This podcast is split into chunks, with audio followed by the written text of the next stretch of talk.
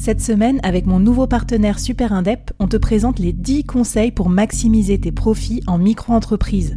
Des conseils pour maximiser tes gains, mais surtout éviter les boulettes administratives. Autant te dire que ça m'aurait plu d'avoir quelqu'un qui me donne ces conseils-là quand je me suis lancée. Je te mets le lien vers ces 10 conseils pépites et un petit cadeau qu'on te réserve avec Super Indep en description de cet épisode.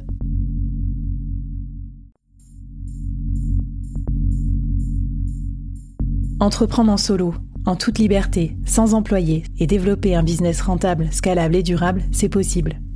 Je suis Flavie Prévost, ex-dirigeante devenue solopreneur et créatrice du premier incubateur de solopreneurs en France. Avec ce podcast, j'ai voulu créer le board que j'aurais aimé avoir à mes côtés quand je me suis lancée en solo. Un board composé des meilleurs experts, disponible chaque semaine gratuitement à mon micro pour te donner des super conseils et te mettre au défi. L'épisode va commencer je te préviens, ça va vite. Alors n'oublie pas de t'abonner à la newsletter pour recevoir les bonus. Salut à toutes et à tous et on continue dans les 24 résolutions de 2024 pour augmenter et stabiliser tes revenus de freelance. J'espère que tu vas bien et que tu es prêt, prête pour le défi du jour car aujourd'hui encore je vais pas t'épargner. Je vais te proposer de faire quelque chose d'assez terrifiant, mais rappelle-toi que comme chacune de ces résolutions, 1 c'est pas obligatoire, 2 c'est pour ton bien, et puis 3 ça va bien se passer, et 4 on est là tous ensemble dans l'incubateur solopreneur, dans la communauté, euh, avec les autres solos qui écoutent le board euh, au format que tu voudras pour se soutenir. Alors le défi du jour c'est d'oser sortir du salariat déguisé pour oser vraiment faire le, saut vers l'entrepreneuriat en solo. Alors qu'est-ce que j'entends par là? Je vois beaucoup trop de freelances qui vendent leur temps, qui vendent leur temps chaque mois et qui du coup se fixent des, objectifs de chiffre d'affaires mensuels en vue de se verser un salaire. Alors, il n'y a pas de mal à ça, sauf que avoir un salaire mensuel, c'est juste le reliquat de ta vie d'avant, ta vie de salarié. En tant qu'entrepreneur, la façon la plus maligne de travailler, c'est plutôt de développer des projets un peu plus gros que le mois, comme par exemple servir des clients sur un trimestre ou un semestre ou des contrats annuels, euh, passer beaucoup de temps à négocier ces contrats, du temps que tu vas potentiellement passer à fond perdu, c'est-à-dire sans gagner trop d'argent ou sans faire trop de prestats. Mais par contre, une fois que tu auras gagné ces contrats ou ces marchés, tu gagneras beaucoup plus d'argent que si tu avais un client mensuel. Donc, le grand saut que je t'invite à faire, c'est d'oser le trou d'air, et même de l'embrasser, si je puis dire, peut-être un mois, deux mois ou trois mois avec des revenus un peu moindres pour te concentrer sur des, euh, gros marchés, des gros clients ou de la grosse conquête ou développer des projets plus importants euh, que juste vendre ton temps, comme par exemple développer un premier euh, produit asynchrone, un programme de formation, une conférence, écrire un livre, enfin que sais-je, tous les projets que tu pourras avoir dans le cadre de, ta, de ton cheminement de, de freelance solopreneur. Et donc, oser euh, gagner un petit peu moins d'argent pendant quelques temps pour, aller en capter plus euh, à un certain moment. Et donc quand tu vas faire ça, tu vas sortir d'une logique de salaire mensuel pour avoir un chiffre d'affaires annuel, trimestriel, suffisamment gros pour pouvoir ensuite te verser un salaire sur plusieurs mois. D'ailleurs, entre nous soit dit, si ensuite tu décides de passer en société, tu auras d'autres possibilités de te rémunérer que juste le salaire, comme par exemple les dividendes. Et moi, généralement, mes dividendes, euh, bah, je les décide euh, en fin d'année, quoi, quand je vois mon résultat aussi. Donc euh, voilà, la logique de mensualité pour l'entrepreneur, elle est quand même assez limitative. Alors comment faire ce saut de l'ange? Car bah, je veux pas juste que tu sautes dans le vide.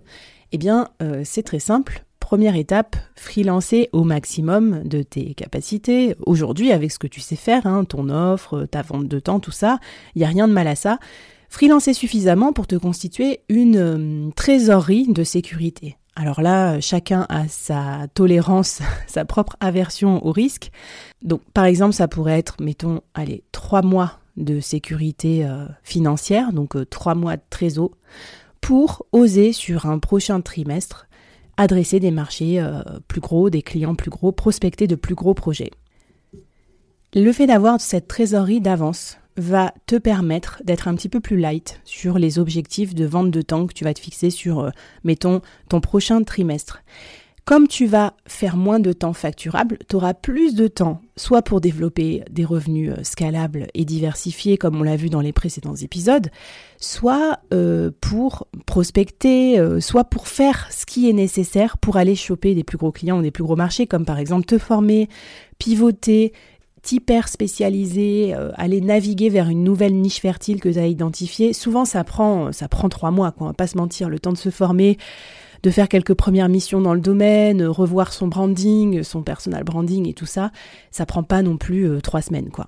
Alors quels sont les projets que moi je, euh, je mène à horizon trimestre, voire plus, plutôt qu'à horizon mensuel?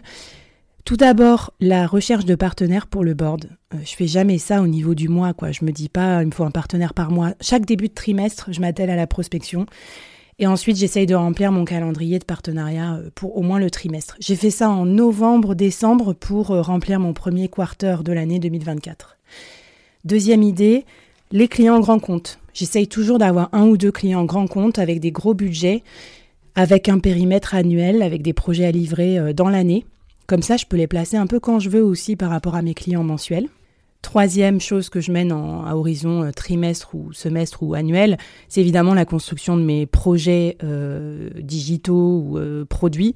Donc bah, l'incubateur solopreneur, hein, c'est vraiment un truc annuel avec des lancements trimestriels. les médias aussi. Bon, le board, c'est un peu un rythme de croisière, je fais ça tous les jours, mais pour l'écriture de mon livre, je me suis fixé un horizon trimestriel. Donc objectif, date de sortie, avril.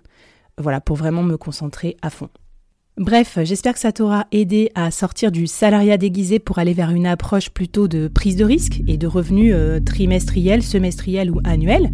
Ton défi, c'est donc d'identifier ce que tu pourrais faire pour euh, aller générer plus de revenus sur un horizon trimestriel ou semestriel, comme par exemple un gros client à choper, une spécialité de freelance à développer ou un produit à construire.